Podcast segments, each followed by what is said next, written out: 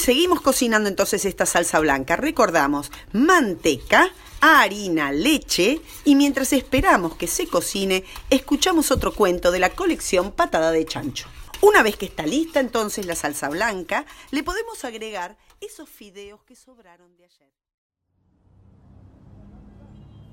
Mientras espera el colectivo para ir al nutricionista, detrás de él, un alien disfrazado de vendedor de garrapiñadas ofrece un combo dulce que consiste en un paquete de praliné más el amor de un desconocido.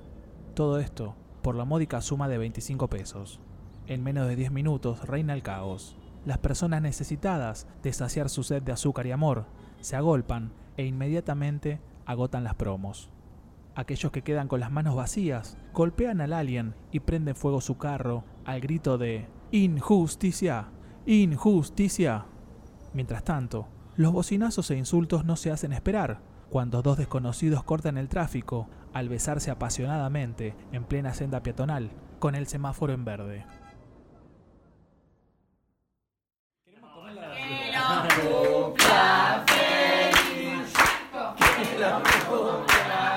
La siguiente historia es parte de la colección Patada de Chancho.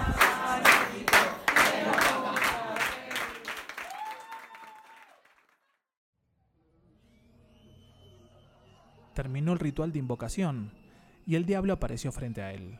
Había tomado la forma de su ex. Eso lo asustó aún más. Lo miró a los ojos y le dijo, Supongo que me invocaste para que cumpla con algún deseo. Te escucho, soy todo oídos. Sin dar demasiadas vueltas, le contestó que quería poder elegir su suerte, tener la libertad de pedir y obtener aquello cuanto desee. La típica frase, deseo que todos mis deseos se hagan realidad. El diablo sonrió. Le dijo que aquello era posible, pero que había un costo que pagar. Nada es gratis en la vida. Cada deseo que le fuera cumplido le restaría un año a su existencia. Ese era el trato. Él disfrutaría de todo lo que alguna vez soñó con tener, mientras que el diablo reduciría la espera por adueñarse de su tan preciada alma. De esta forma, ambos ganaban. Cerraron el acuerdo con un apretón de manos y firmaron el respectivo contrato en el cual cada una de las partes se comprometía a cumplir con lo acordado. Soñó con atardeceres en Grecia, con el amor de una supermodelo, con la salvación económica de sus amigos y de su familia. Soñó con un mundo mejor para él y para los suyos. Cerró los ojos y pidió por primera y única vez. Cayó redondo al suelo. El diablo no le había dicho que le quedaba menos de un año de vida. Después de todo, esa no era su obligación ni su responsabilidad. Además, ¿quién podría culparlo? Atención que lo tiene Figueroa libre, lo tiene Figueroa libre. La siguiente historia es parte de la La Amazonia está llena de agua y colección Patada de Chancho. El edificio de tarjeta naranja que está ubicado a metros del puente La Valleja es una central energética, la cual se alimenta mediante la absorción de la energía de sus usuarios. Cuando utilizan su tarjeta para realizar algún tipo de compra o transacción, la cinta magnética direcciona la energía que se utiliza al pasarla por el postnet hacia el edificio central.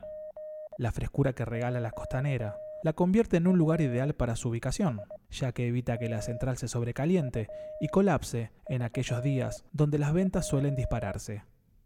Por las tardes, cuando comienza a caer el sol, el edificio enciende un juego de luces que ante nuestros ojos solo parece ser una simple decoración.